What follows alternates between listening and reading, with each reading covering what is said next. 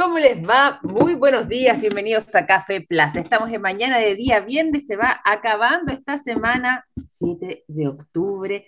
Y ya comenzamos entonces el último capítulo de esta, la primera semana del mes de octubre aquí en nuestro programa y nos vamos a ir a la información. Les voy a estar contando un poco lo que vamos a estar conversando el día de hoy. Tenemos un super programa.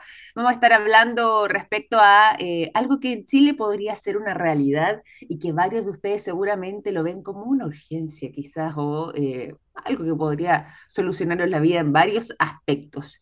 Posiblemente eh, se esté avanzando en nuestro país directamente desde la Cámara Baja en un proyecto que busca mm, que en Chile exista el cargador universal. Algo tan sencillo, pero que en Europa eh, y en algunos países en particular, pero la, Unión Europea ya es una realidad para que eh, precisamente no estén estas diferencias que existen entre algunas marcas y de esa forma la vida se nos vuelve un poquito cuesta arriba porque ya prácticamente todos, la mayoría de nosotros utiliza un teléfono no solamente para estar conectado con su familia, con sus seres queridos, con sus amigos, sino que también para trabajar. Y en eh, muchas oportunidades, cuando no contamos con batería y tampoco un cargador que funcione, que se adapte a nuestro teléfono, puede ser una verdadera pesadilla. Les voy a estar contando más detalles de eso, así como también de em, otro tema bastante llamativo. ¿ah? Vamos a viajar a Italia para contarles la nueva realidad de los taxis en Italia. Es una propuesta tecnológica eh, bastante interesante porque posiblemente ya esté eh, esta imagen eh, siendo una realidad bastante más habitual por allá. Se realizó el debut de prueba de un taxi volador tripulado en Italia, una especie como de helicóptero miniatura digo miniatura porque básicamente caben un par de pasajeros, el piloto y otra persona más, y que fue probado en el espacio aéreo de Roma. Les voy a estar entregando además los detalles de eso y también, por supuesto, vamos a estar hablando de ciencia en sí misma y eh, algo que habíamos conversado alguna vez en el programa que estaba como idea, pero que podría ser una muy buena solución, eh, sobre todo pensando en este desafío que se nos viene con eh, el plástico. No va a ser la solución final, ni mucho menos, pero sí puede contribuir. Y es que eh, la saliva de un tipo de gusano en particular puede eh, desintegrar o degradar más bien el plástico a una velocidad bastante más rápida de lo que habíamos pensado y en este caso en particular, para ser precisa, porque sabemos que hay distintos tipos de, plástico, se trataría del poliel el polietileno, que es uno de los más comunes, uno de los más abundantes que más se utiliza. Bueno, estaría este grupo de em, gusanos que tendrían estas características especiales y que podrían contribuir a degradar el plástico y eliminar, eh, o más bien, combatir ahí sí eh, la contaminación que existe a causa de él. Vamos a estar conversando de ese tema y muchos más y también, por supuesto, vamos a tener buena conversación hoy día para que nos acompañen. Vamos a estar hablando de un proyecto bien interesante, proyecto Arcoiris, eh, un proyecto que eh, lidera además Tricolor y que busca dentro de su propósito utilizar el color y utilizar el aire como una herramienta de cambio y de transformación para poder potenciar o más bien repotenciar ciertos espacios públicos. Les vamos a estar contando detalles de eso junto a la gerenta legal y de asuntos corporativos de Tricolor Croma, Ariana Maquiavelo, que nos va a estar acompañando durante el día de hoy. Y ahora sí, vamos a irnos directamente a... Em, Información reciente, no se lo habíamos dicho en titulares, pero sí eh, es bueno precisarlo porque hemos estado siguiendo esta noticia y el día de ayer eh, anunciábamos lo que estaba ocurriendo en la bolsa de Wall Street con el alza repentina y muy significativa que tuvieron las acciones de Twitter, todo esto después de que Elon Musk anunciara de que él va a retomar lo que podría ser la compra de Twitter. Eh, lo que va a ser ya. Se vio esto como una realidad. 44 mil millones de dólares sería el monto, el mismo que le había ofertado hace algunos meses atrás. Esto había quedado en suspenso, bien lo recordarán ustedes, y se habían ido a juicio porque precisamente Elon Musk dijo, no, mientras no cambien ciertas políticas vinculadas sobre todo a eh, la seguridad de los datos, pero además a la em, libertad de expresión, yo voy a suspender mi compra. Y Twitter la directiva de Twitter sostuvo, no, esto es una excusa de Elon Musk, él está en un momento económico complicado, está eh, todo un tema con Tesla que está al borde de la quiebra, y por lo mismo esto se trataría de eh, una excusa que no sería muy realista y que eh, buscaría de esa manera eh, ahorrarse esta plata, este dinero, para poder ir en ayuda de Tesla. Y bueno, se anunció un juicio de parte de Twitter. Finalmente, durante la jornada del día de eh, ayer, antes de ayer más bien, conocimos que Elon Musk ya había dicho que va a retomar la compra de Twitter, lo dio como una, lo dijo con certeza, lo dio como algo concreto y eh, se dispararon un 22% incluso sus acciones. Pero bueno, ¿qué es lo que seguía hasta el día de hoy y por qué estamos hablando de este tema nuevamente? Porque tal como podíamos haber vaticinado hace algunas horas atrás y lo mencionamos también acá en el programa, finalmente Elon Musk eh, pidió la suspensión de este juicio, este juicio que hizo en contra de la directiva de Twitter justamente por eh, no estar cumpliendo lo que él había anunciado, que era la compra de eh, esta red social. Pero como esto ya se va a materializar, finalmente entonces Elon Musk hace la petición de suspender este juicio. Todo esto mientras intenta cerrar esta compra de Twitter.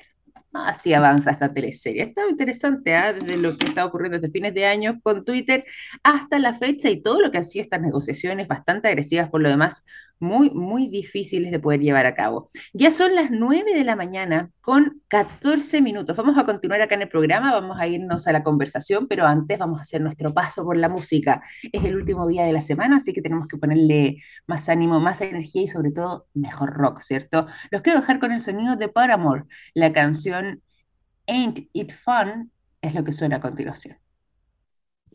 Ya son las 9 de la mañana con 20 minutos, dejamos la música, pasamos a la conversación. Durante esta mañana aquí en Café Plus les veníamos anunciando en titulares al inicio de nuestro programa aquí vamos a estar conversando ¿ah? con nuestra invitada del día de hoy, porque hay un tema, más bien un proyecto que está muy interesante, que ya tuvo además el hito del primer brochazo y que dice relación con el proyecto Arcoiris. Algo les hemos contado, pero para quienes se van sumando, esta es una iniciativa que eh, busca utilizar el color, utilizar el, el arte, digo, como herramientas de transformación y de esta manera poder plasmarlo en un trabajo eh, que alcance el mejoramiento urbano, en este caso en particular de la ciudad de Valparaíso, nuestro puerto principal. Por lo mismo es que vamos a estar conversando sobre este proyecto, el proyecto Arcoiris, junto a Ariana Maquiavelo. Ella es la gerente legal y de asuntos corporativos de Tricolor Croma. ¿Cómo estás, Ariana? Buenos días y bienvenida a Café Plus. ¿Qué tal, Victoria? Un placer. Muchas gracias por la invitación y, nada, por la introducción a, a, este proyecto tan bonito que es Arcoiris.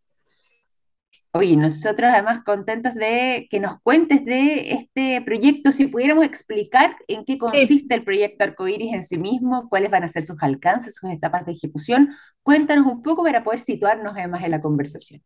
Sí, claro. A ver, como tú lo dijiste súper bien, este, este proyecto nace hace varios años en, en Perú. Nosotros somos Croma, una empresa peruana, este, que, que bueno, tenemos tricolor en, en Chile, Em, y empezamos a hacer este proyecto de transformación conductual y de percepciones a través del color, el arte y la pintura en, Perú hace algunos años, como te comento. Y empezamos a ver este, eh, los resultados tan positivos que teníamos, este, no solamente en el cambio del espacio en sí, ¿no? de verlo más bonito, sino em, en, mejorar conductas tan importantes como, por ejemplo, em, el tirado de basura en las calles, eh, la sensación de, que eso ya va por el lado de percepciones, ¿no? La percepción de seguridad de los vecinos, este, e, el darles más confianza para que se puedan relacionar con sus pares, con las autoridades. A ver resultados súper positivos de las intervenciones y eso nos hizo llevar, o sea, llevar a, em, a, mayor escala este proyecto, ¿no? Y el año pasado, de hecho, tuvimos el, proyecto, la intervención más grande que hemos tenido hasta este momento de, de arcoiris acá también en Perú, en un cerro eh, que se llama San Cristóbal, es un cerro que está en, en, mitad de la ciudad. Sí, eh, emblemático además. emblemático, emblemático. Este, de hecho, es la intervención más grande a nivel, no solamente de región, sino a nivel mundial en, en cuanto eh, a espacio. ¿no? Hemos, hemos eh, intervenido casi 300.000 metros cuadrados a través de, de pintado de fachadas y muralizaciones que al final sumaban este gran macro mural que tú lo podías ver, que lo puedes ver desde distintas zonas de la, de la ciudad, ¿no? Eh, impactando directamente a 10.000 familias. Es un proyecto súper ambicioso, súper bonito y que tuvimos, de hecho, unos resultados bastante positivos. Y, y bueno, este año eh, quisimos llevarlo a, a, Chile con Tricolor y es así que, que, nace la oportunidad de, de ir a Valparaíso. Eh, nosotros, bueno, tenemos nuestras, nuestra planta en Viña del Mar, muy cerquita de ahí. Eh, y siempre nos preguntamos o, o, vimos la oportunidad de hacerlo en Valparaíso porque, bueno, es una ciudad emblemática, histórica, con mucha conexión al arte y, y bueno, con mucha problemática también, ¿no? Este local sí, que, pues. que, que, o, o, o, que nos puede servir para, para eh, buscar transformar y, y, y cambiar. Y, bueno, el año pasado, perdón, julio pasado firmamos este convenio yeah. eh, a través de, bueno, nosotros como Tricolor, eh, la Municipalidad de Valparaíso y el Museo de Bellas Artes, porque claro, eso es importante, siempre trabajamos no de manera eh, unilateral y aislada, sino trabajamos de la mano con el municipio local eh, y la comunidad, ¿no? Somos como que tres frentes que trabajamos eh, conectados para poder llevar a cabo una buena intervención, porque necesitamos, de hecho, eh, que esta eh, intervención se sostenga en el tiempo, ¿no? No sea, solamente sea un, un, esfuerzo de la empresa privada, sino sea un esfuerzo conjunto para que podamos tener, también tener los, los, resultados y el impacto que necesitamos. Entonces, volviendo a Valparaíso, firmamos este convenio eh, por el cual vamos a intervenir más o menos 5.700 metros eh, lineales de, de, Valparaíso. Es un proyecto o una intervención que tiene es, es muy grande, entonces sí. de hecho tiene una duración eh, de aproximadamente un año, lo hemos dividido en dos partes, esta primera parte que se inició la semana pasada, de hecho con el primer brochazo, que fue una, un evento bastante bonito donde participaron eh, no solamente autoridades, sino la propia comunidad de Valparaíso. Eh, y el próximo año, eh, en el primer semestre, ya terminamos con, con el resto del espacio eh, que tenemos mapeado a intervenir, ¿no? Qué buena. Sí, sí, súper bueno. Eh, de hecho, el, el, la forma de intervención, como te comento, y, y, por eso nos lleva también un poquito más de tiempo el planear cada intervención, es la medición de la problemática antes, la ideación con la comunidad de los murales que se van a hacer, y luego el pintado y la postmedición, ¿no? Perfecto. Este, sí, sí, así que eso un poquito de, de Valparaíso.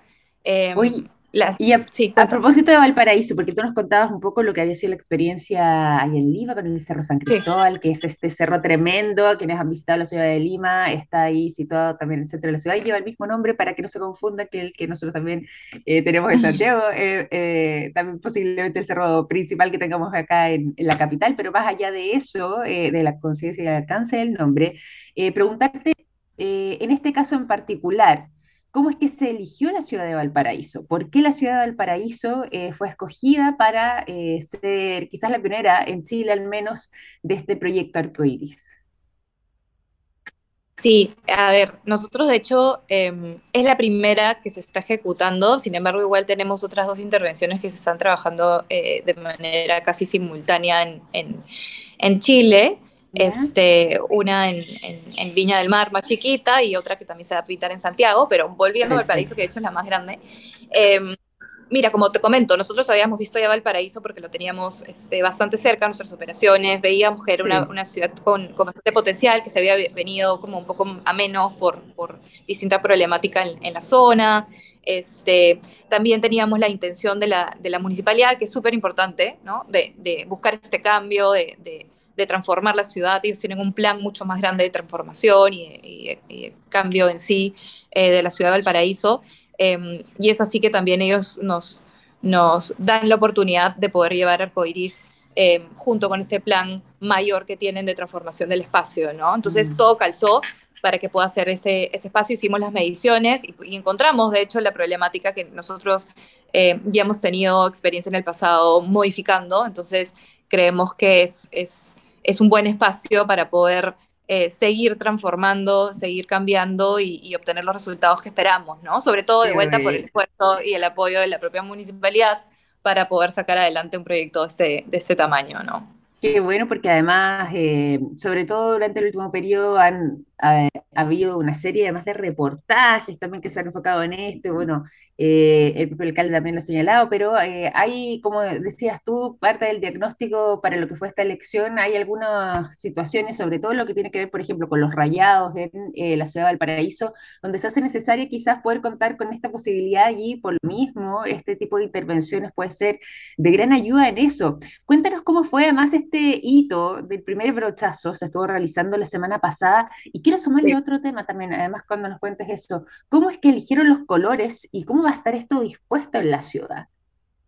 De acuerdo. Eh, bueno, como te digo, es un, es un, proyecto bastante grande.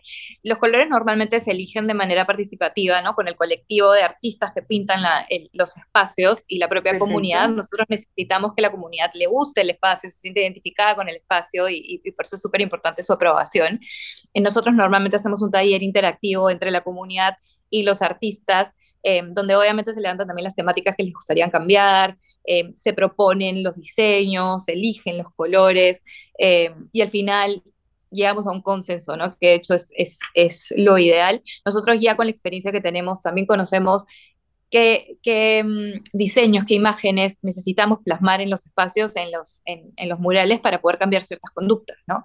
Entonces, mm. llevarle también esa información a la comunidad para, para eh, mostrarle eh, la oportunidad de cambio a través de esos diseños es súper importante, ¿no? O sea, decirle, claro. no sé, por ejemplo, ¿no? que es algo que yo siempre repito, pero es, de verdad que es, es, no es algo único de nosotros, sino a nivel mundial, las, eh, los proyectos que, que, que, buscan también eh, un efecto parecido al de nosotros, de transformar a través de, de, del arte y las muralizaciones, eh, han obtenido los mismos resultados, ¿no? Si tú pintas caras, normalmente eh, eso reduce la, la sensación de inseguridad, ¿no? Reduce la delincuencia en la zona porque la gente se siente observada. Entonces, ese es un ejemplo de los diseños que nosotros llevamos al momento de, de tener ese taller donde le presentamos a los vecinos eh, las opciones de muralizaciones, los colores también con los que nosotros hemos trabajado antes, que tienen esos efectos, ¿no?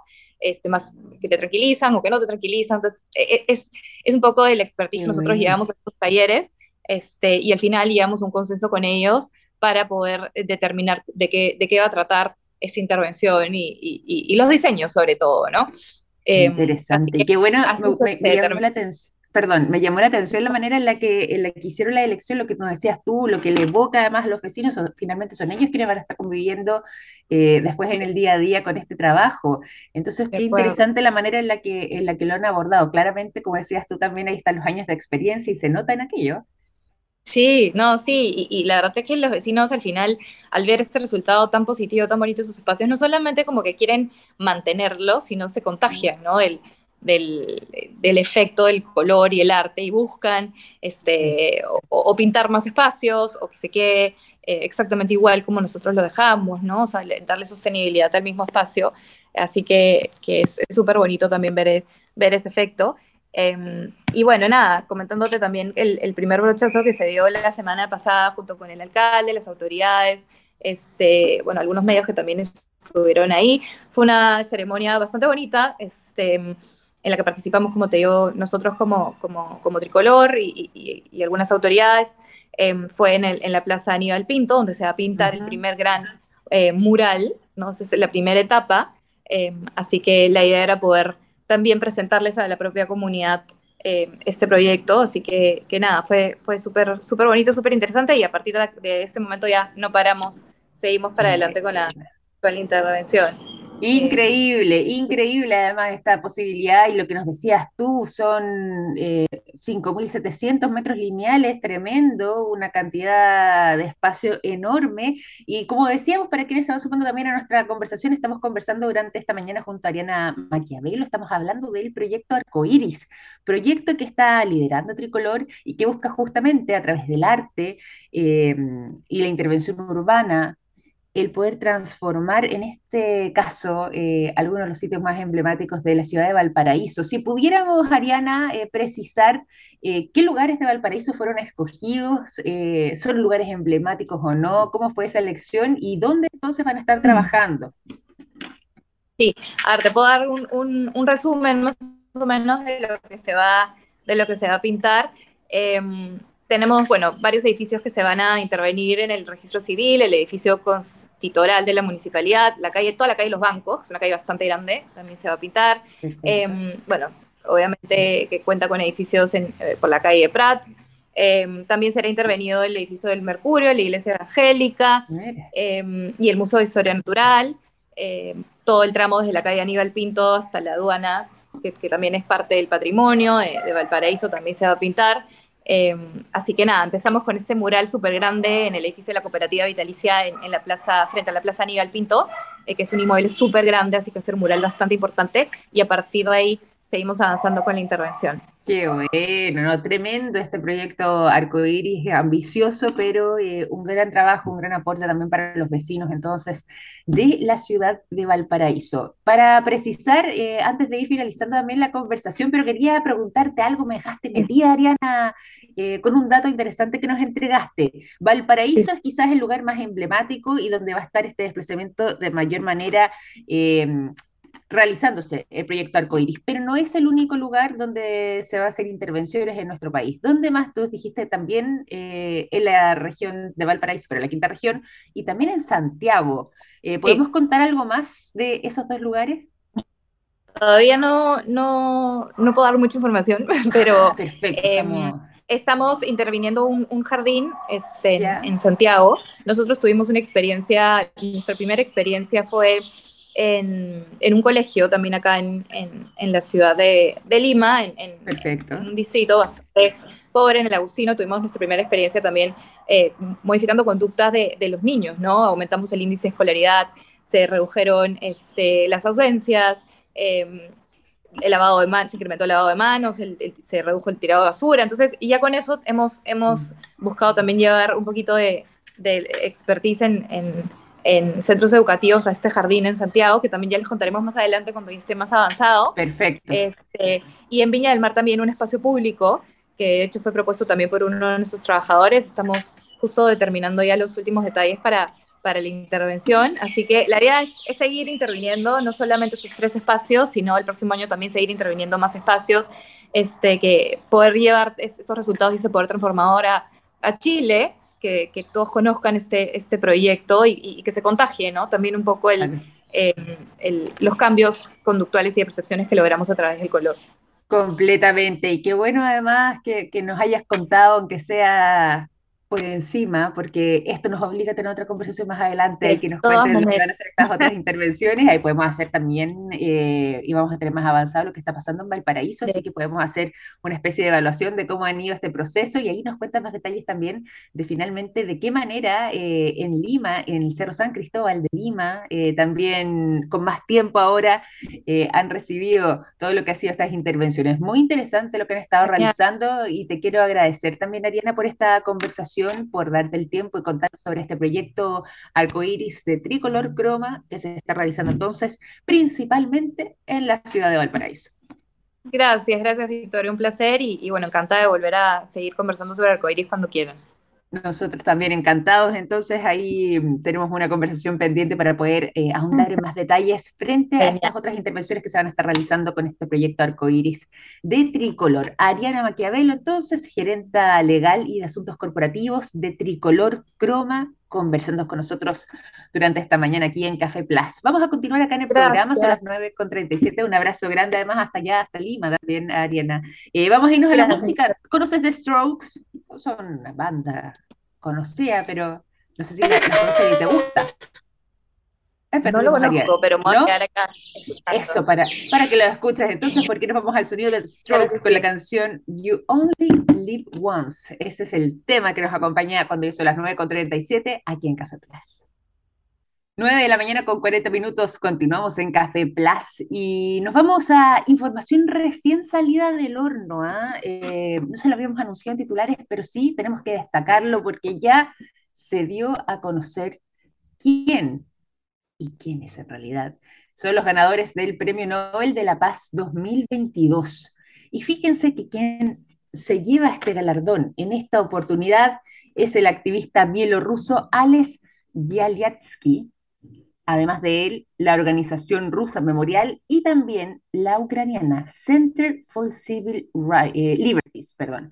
Y eh, esto fue anunciado hace algunos minutos atrás por la Academia Sueca en lo que fue eh, la entrega de este Nobel y precisamente el comité del Nobel al momento de anunciar a los ganadores señaló lo siguiente, precisaron, eh, que habían sido escogidos porque han promovido durante muchos años el derecho a criticar el poder y proteger los derechos fundamentales de los ciudadanos. Destacaron además el extraordinario esfuerzo que realizan estas dos organizaciones, esta organización ucraniana y esta organización rusa, junto al trabajo, como decíamos además, en paralelo de este activista bielorruso que han ido documentando los crímenes de guerra, los abusos de los derechos humanos y el abuso de poder. Todo esto además cuando el mundo también ha estado mirando muy atento eh, durante los últimos meses, desde febrero, fines de febrero hasta la fecha, lo que está pasando en esta guerra entre Rusia y Ucrania, donde eh, Ucrania eh, ha sido invadida de alguna manera, podríamos decir, porque em, es un lugar bastante más pequeño, con un desnivel de fuerza muy eh, llamativo frente a este gigante ruso. Y bueno, hay una serie también de organizaciones em, a nivel global, pero eh, también a nivel local que han estado trabajando por visibilizar todo esto y justamente, como lo señala este premio, poder entregar de manera veraz y acorde también con los eh, derechos fundamentales de los ciudadanos, información, conocimiento y por supuesto también difusión. Todo lo que ha sido eh, la promoción del derecho a la crítica del poder es lo que se destaca en la entrega de este premio, que se sitúa entonces en esta región, ¿ah? comprende Bielorrusia, Rusia, Ucrania, todo esto con eh, el merecimiento que concede la Academia Sueca en entrega de este Premio Nobel de la Paz 2022 al activista bielorruso Alex Balyatsky, a la organización rusa Memorial y eh, a la organización ucraniana Center for, Civil Liberties. Ahí están los ganadores entonces del Premio Nobel de la Paz 2022. 22. Pasando también a otras informaciones, le veníamos anunciando que íbamos a estar conversando sobre hartos temas el día de hoy. Nos vamos a ir directamente a lo que estaba pasando en Italia. Noticias del mundo de la tecnología. Se hizo el primer vuelo de prueba de lo que podría ser un taxi aéreo. De hecho, esto ocurrió durante la tarde del día miércoles, en el que ha sido llamado como Volocopter. Es una especie de helicóptero algo más pequeño que se desplaza a una velocidad de 40 kilómetros por hora y que en este caso lo hizo por cinco minutos a una altura de 40 metros de altura, según estuvieron precisando los organizadores, y que vendría siendo este primer taxi volador tripulado en Italia y que estuvo sobrevolando específicamente el espacio aéreo de la ciudad de Roma. Lo más probable es que, si bien esto es un una especie de prueba, ¿cierto? No, obviamente todavía falta para poder llevarlo a cabo. No se descarta que esto avance de manera veloz y progresiva para que en un mediano plazo ya podamos ver esto como una realidad. Se estima, según sus organizaciones, eh, sus organizadores, digo, eh, que son Atlantia, Urban B y Aeropuertos de Roma, que ya para el año 2024 podría convertirse en una realidad. Todo esto de cara además al jubileo que se va a estar celebrando en el año 2025 en la ciudad de Roma y también pensando en eh, la posible candidatura que está sosteniendo Italia para convertirse en sede de la Expo Internacional en el año 2030. Así que hay un hito significativo, em, según precisaron las autoridades locales y, eh, por supuesto, la imagen que ya queda como postal y recuerdo de lo que fue este primer ensayo o primera prueba del taxi volador tripulado que estuvo circulando por la ciudad de Roma en su espacio aéreo y que hizo su debut, que podría convertirse entonces para el año 2024 en una realidad. Vamos a continuar con más información, pero antes, cuando ya son las 9.45, tenemos que pasar a la música. Los quiero dejar con el sonido de Greta Van Fleet. La canción A Change Is Gonna Come es lo que suena durante esta mañana en Café Plus. 9 de la mañana con 49 minutos, continuamos en Café Plaza a través de la texplus.com y nos vamos a la información. Les habíamos contado de que existe un proyecto que ya se está presentando y que se solicitó a la Comisión de Futuro, Ciencias y Tecnología de la Cámara Baja para que eh, pueda ver la luz la ley posible todavía, como decíamos recién, en estado de proyecto, que buscaría implementar un cargador universal en el territorio chileno.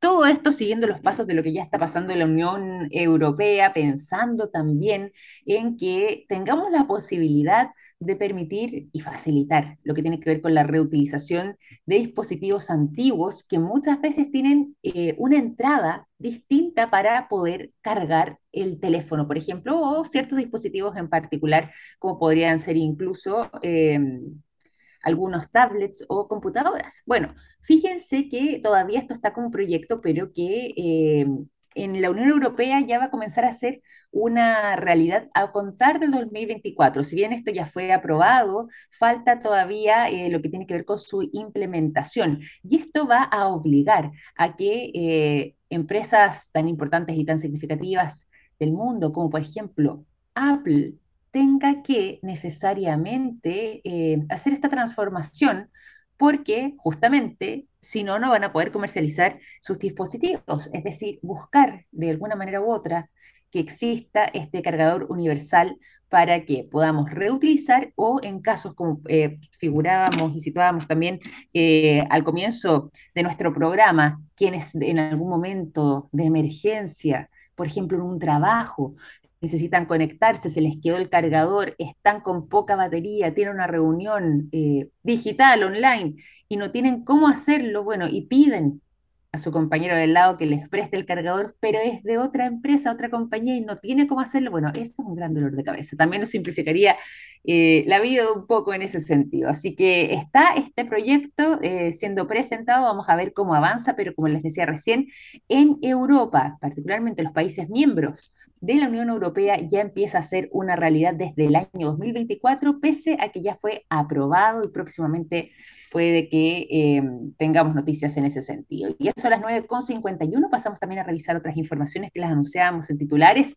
y que dice relación con eh, la posibilidad de descomponer el plástico, combatir la contaminación y de alguna forma u otra poder ir, mitigando este verdadero problema que tiene la humanidad actualmente y nuestro planeta a causa de ello, de eh, contar en este caso con la saliva de un gusano que tiene la capacidad de justamente ir degradando el polietileno, que es un material resistente, duradero y que es posiblemente uno de los tipos de plásticos más habituales eh, que más está circulando y que más se comercializa en la actualidad.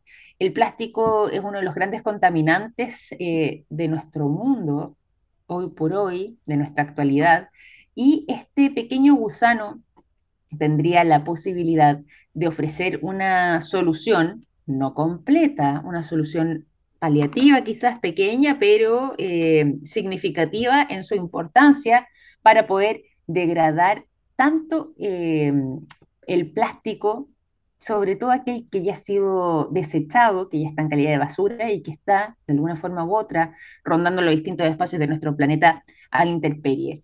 Esto es un trabajo que ha estado desarrollando un grupo de científicos que espera que con estos enfoques naturales, por lo demás, a través de la utilización de estos gusanos, podamos eh, de alguna forma u otra contar con una solución que sea natural, que sea limpia, por medio de eh, la saliva de estos gusanos de cera, que contienen dos enzimas que tienen la posibilidad y la capacidad de ir degradando entonces el polietileno a temperatura ambiente y que creen que además es la primera vez que se encuentra un agente en la naturaleza que tenga tanta eficacia para poder combatir este problema. Les recuerdo además, ya que estamos hablando también del polietileno en particular, que este es un material que em, supone cerca del 30% de la producción de plástico a nivel global sumamente alto, pensando también toda la cantidad de eh, variedades que existen de materiales plásticos. Y se usa principalmente em, en artículos resistentes tales como tuberías, botellas, por ejemplo, eh, muchas veces en los suelos, también en algunos casos en bolsas, los que son los contenedores de alimentos, muchas veces están eh, creados con este tipo de plástico en particular, con el polietileno. Y eso lo hace además ser muy resistente al oxígeno. Por lo tanto, su descomposición en el medio ambiente de manera natural es bastante lenta. Por eso esta ayuda adicional que podrían entregar estos gusanos de la cera eh, en ir descomponiendo el plástico a temperatura ambiente, plástico que está botado, que ha sido desechado en la intemperie, podría ser una muy buena solución, o más que solución, podría contribuir fuertemente a eh, combatir esto de manera natural sin tener un mayor impacto en eh, nuestro en la contaminación, por ejemplo, intentando resolver este problema, bueno, que se contamine y se cree otro, bueno, eso se eh, descartaría por medio de eh, la acción de estos gusanos de cera para ir descomponiendo y degradando el polietileno, este tipo de plástico que es el, eh, uno de los más utilizados a nivel global. Y eso a las 9 de la mañana con 55 minutos. Vamos a dejar hasta acá la información. Voy a agradecerles por su sintonía durante toda la semana, por habernos acompañado, por enviarnos también sus mensajes con eh, preguntas, opiniones y algunos temas que les gusta proponer. Los juego eh, de esa forma también y eh, los invito a que estén atentos también a los próximos capítulos de Café Plus para que podamos seguir sosteniendo esta conversación que tenemos cada mañana de 9 de la mañana hasta las 10 de lunes a viernes a través de la txplus.com. Los invito a seguir en sintonía, cuídense mucho y nosotros nos reencontramos el lunes a las 9 de la mañana en punto entonces. Un gran abrazo, que estén muy bien. Chao, chao.